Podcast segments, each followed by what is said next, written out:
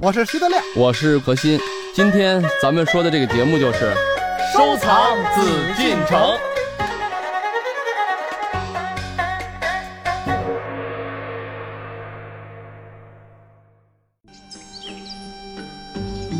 自称十全老人的乾隆皇帝，不仅拥有十全武功，还有一个特殊的身份——世界上产量最多的诗人。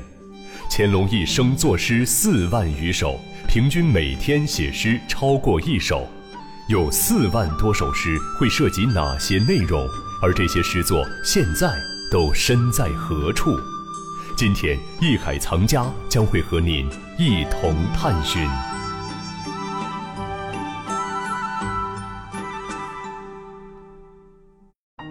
欢迎走入艺海藏家。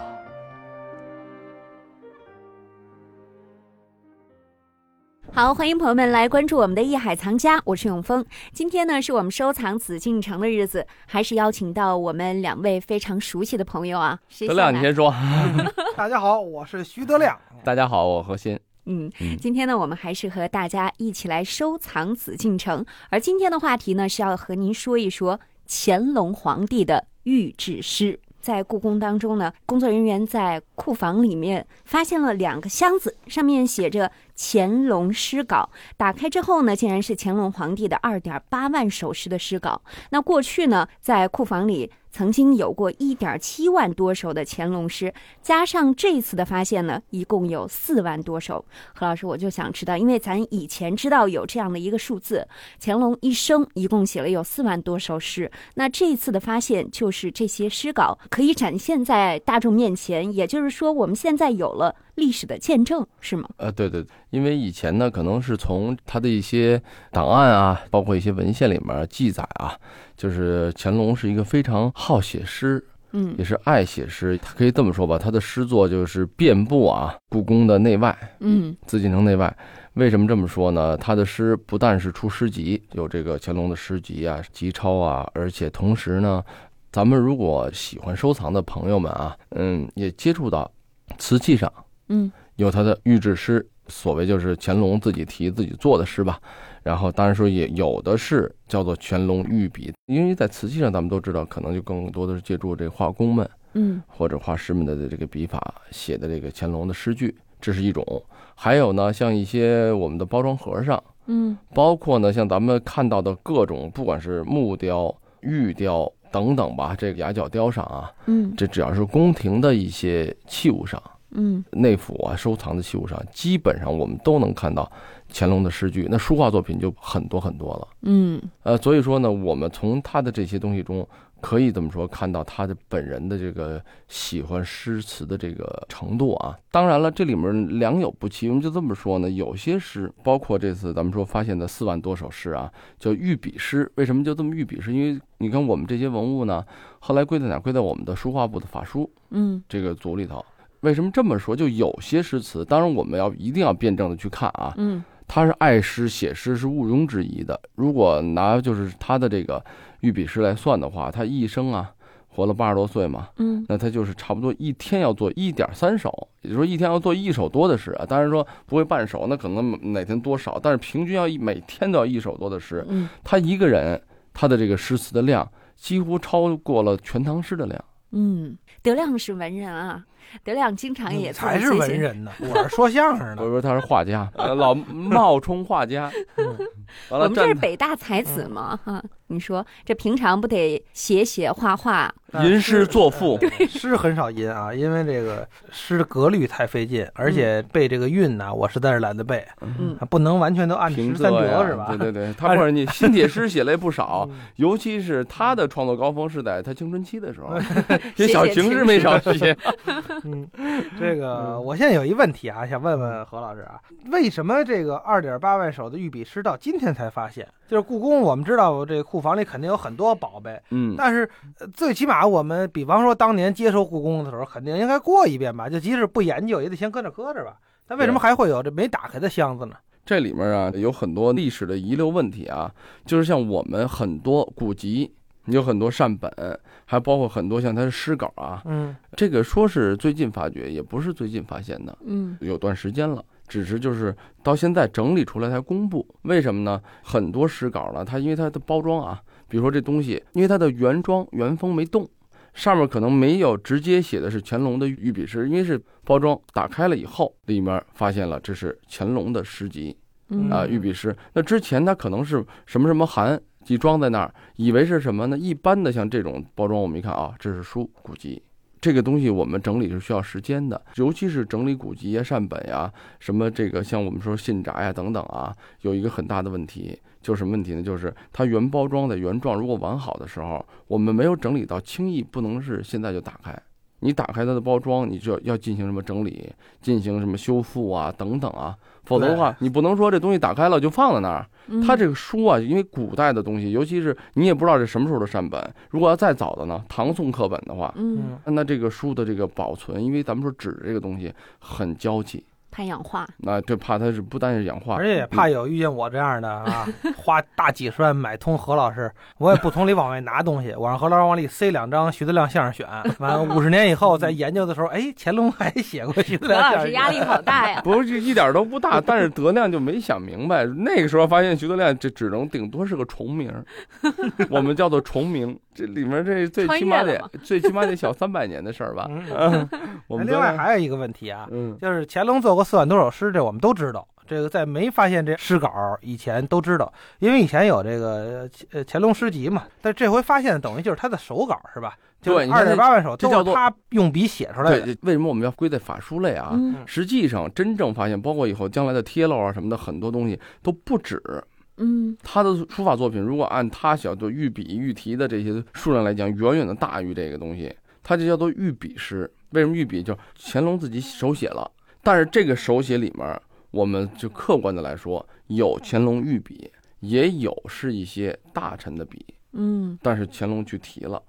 所以说，为什么我说包括诗词也一样，不可能是这四万多首一定都是乾隆做的。咱们说以前南书房嘛讲过嘛，就他有一些很多的文人呀，很多的这个宫廷的画家呀，咱们说文人墨客啊，嗯，他把这些文人集中在一起，包括他当时大臣，实际上都有很多很高的文学的修养，都会写诗。嗯，在各种场合下，比如说今天赏月了，咱们大家要吟诗作赋，可能这个诗我满意，我皇帝写下来。假如我是乾隆，我们德亮是我们的这个侍臣啊，嗯跟我们一聊天，就是他做这首诗不错，嗯，我就一写核心题，嗯，但是这个时候就归到我我就不敢说是我写的了。嗯那你想说的时候难了，你根本就不想说。为什么我的诗皇帝能认可？嗯这是荣誉啊！嗯，呃，十个人写诗，我怎么选德亮没选永丰啊？嗯那永丰肯定心中沮丧嗯也，不一定。我怎么就没你看有？过去我们这个写书我不提了啊，就是我们这个相声啊、曲艺啊，在当年就有这个事儿，现在也有这种情况。写了一个新段子，非常好，拿过去呢，让这个领导一看，领导一看这个很好嘛，这个段子写的很好嘛，发表一下吧。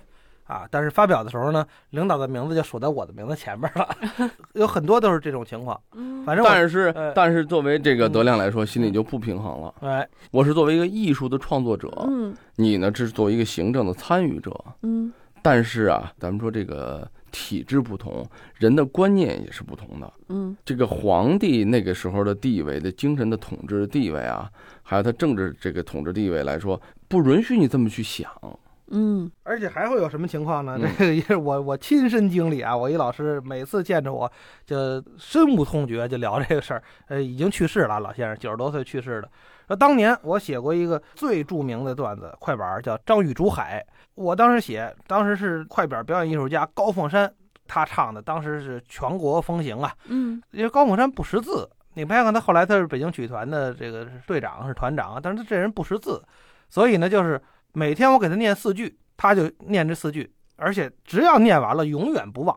明天再八句，那段很长，你像快板说的很快，他也得说二十多分钟，半个钟头。嗯那段电台有时候现在还放这段有录音啊。而且他这四句，他当时他不是说背着就得，他这四句背完了以后，哎，这句不行，这词儿得改，当时他就改，改嗯完他就设计动作就都记住了，就是哪儿快哪儿慢的，这人就这么大能耐，每天给他念四句，每天给他念四，说念了好一个多月俩多月，把我也给他念完了，他也背下来了，结果一表演又获奖又这个录音全国闻名，这这这五十年代初的事儿。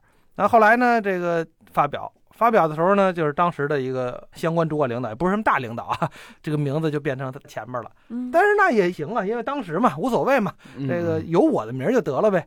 结果再发表的时候呢，他的名字就被拿下来了。第二指稿人，要按理说的话，排名在第一跟第二是完全不一样的地不是位。他是这个限制利用改造的人员了，嗯就把他就完全拿下来了。这这篇稿子的作者就变成这个统治了。嗯然后到现在几十年的过去了，我们现在很多曲艺史研究一一研究说，拿起这段，这段是当年的经典名段嘛，就说啊这是某某某同志创作的。其实老实说根本就不是，他一个字都没写过，都是我写的。我写完了跟高凤山，我一天教他四句，他再改。你要说我跟高凤山写的，我都认可，因为高凤山人家。每天听完了还改改呢，是吧？怎么样上口怎么说？结果完全就没我事儿了。 这我估计好多大神可能当时也会这么想。呃，不不不，这个 估计不 会。这个不会，为什么？因为古人啊，以前宫廷画师的概念是什么？就是一个执笔者，嗯呃，包括文人，也就是一个话语者。如果我不让你留名字，那你他是永远也留不了名字的，因为咱们以前聊过《清明上河图》，现在中国这个是以前的一种体制啊，嗯从宋代开始，就明代，你看，真是你看我们在外面市场也看过很多名画，就明代的绘画、明清啊这些什么书画作品，尤其是绘画，很多都是，尤其宫廷画里面嗯是没有款式的。对。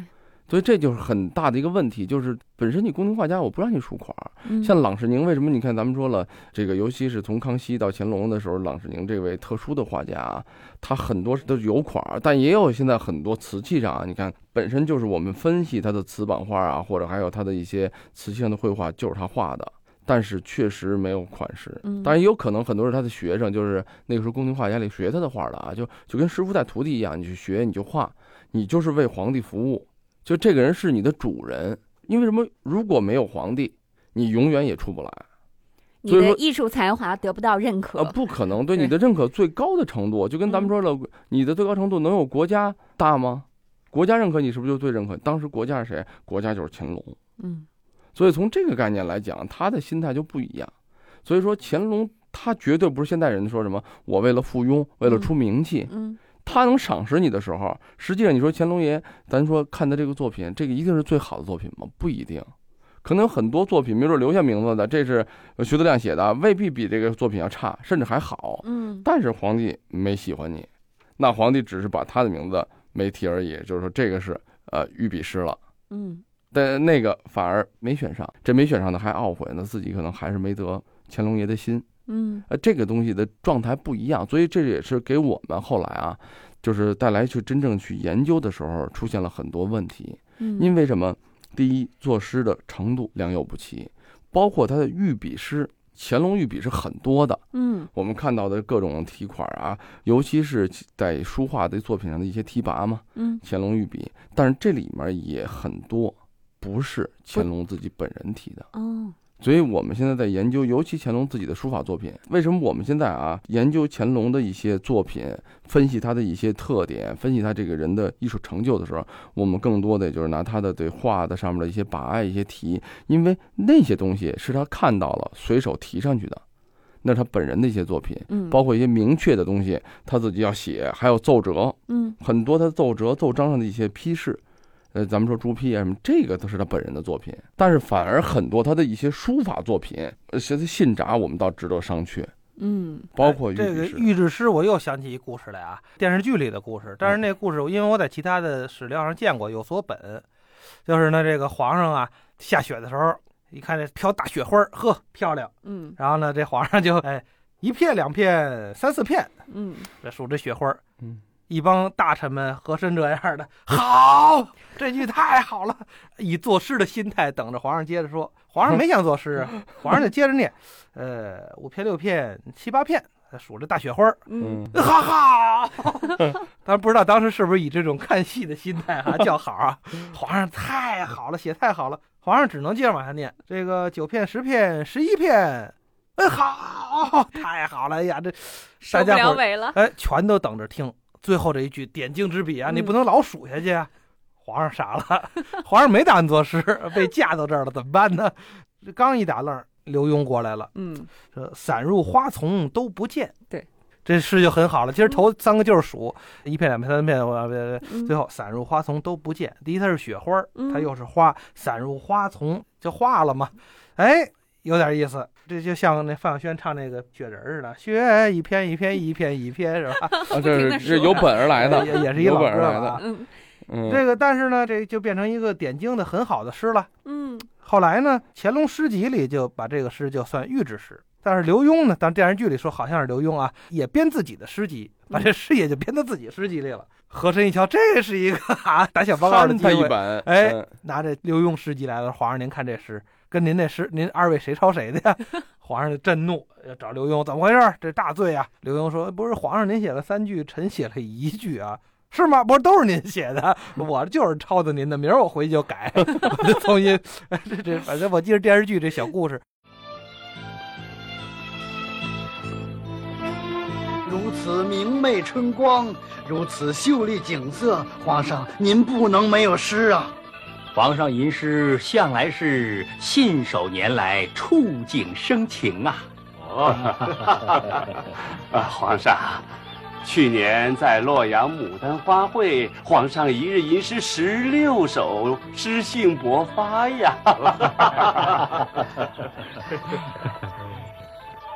皇上，您就以花为题吟诗一首，您看怎么样？好，啊好，好， 呃，这一片，两片，三四片，嗯，好诗，好诗。五片，六片，七八片，嗯，好，好，好诗啊！皇上作诗出口不俗。哎嗯，好好好好好，好，哎盖世无双，盖世无双啊！嗯，真的吗？啊？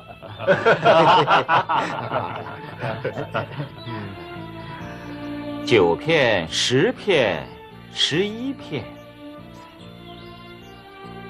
嗯，飞入草丛都不见。啊， 对，飞入草丛都不见。您正在收听的是《艺海藏家》。未准见得啊，可能确实有这么一个人来去提醒了一句，也有可能是乾隆本身就是灵机一动啊，嗯自己就是这吟出这句，这都不重要啊。当然说这就是个故事嘛，因为这个诗就很巧，这个是个故事，大家可能听一乐，但是确实是我觉得能表现出来就是中国诗词的这种精妙。就是咱们说，不管怎么样，乾隆的这种文学的素养和修为来说，肯定也是非常高的，嗯，这是毋庸置疑的。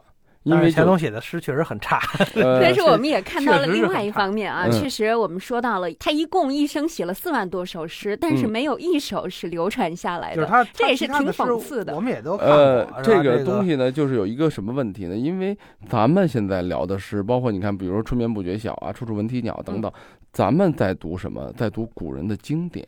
嗯就像你说，咱们现在写文章啊，比如说朱自清先生写的《背影》啊，我记嗯得很清楚。朱自清的散文世界写的非常多，嗯就咱们说这个茅盾呀、像什么曹禺啊等等啊，这些大作家一生都在写作，但是咱们耳熟能详的作品有多少？咱们就拿朱自清来说吧，那是很有名的啊，嗯呃，什么《荷塘月色》呀等等，我记着啊。可是嗯咱们真正知道的，唯独这几篇，但是很典型。但是实际上，他其他作品很多，甚至他最满意的未必是这一篇两篇。但是我们所看到的东西就这些。实际我们来说乾隆这个人，并不是说他诗词，因为本身别忘了他是一个政治家。我们现在来说，他写了这么多首诗，我们能算他是诗人吗？就是说，诗人可能还可以怎么称呼啊？但是绝对不能说是他是一个真正的诗歌的，咱们说这种流传的代表作的人物。确实，乾隆一生写了四万多首诗，意味着在他八十八年的人生当中，他每天都要写约一点三首诗，而全唐诗呢，共有两千多位作者，也不过是四万多首诗。乾隆以一人之力就超过了。因此，有人说乾隆是中国历史上写诗最多的人，也是全世界古往今来写诗最多的人。那乾隆诗稿的发现，我们应该如何来看待呢？我们又应该怎样来评价乾隆作诗和乾隆所做的诗呢？这里是艺海藏家，我是永峰，让我们待会儿见。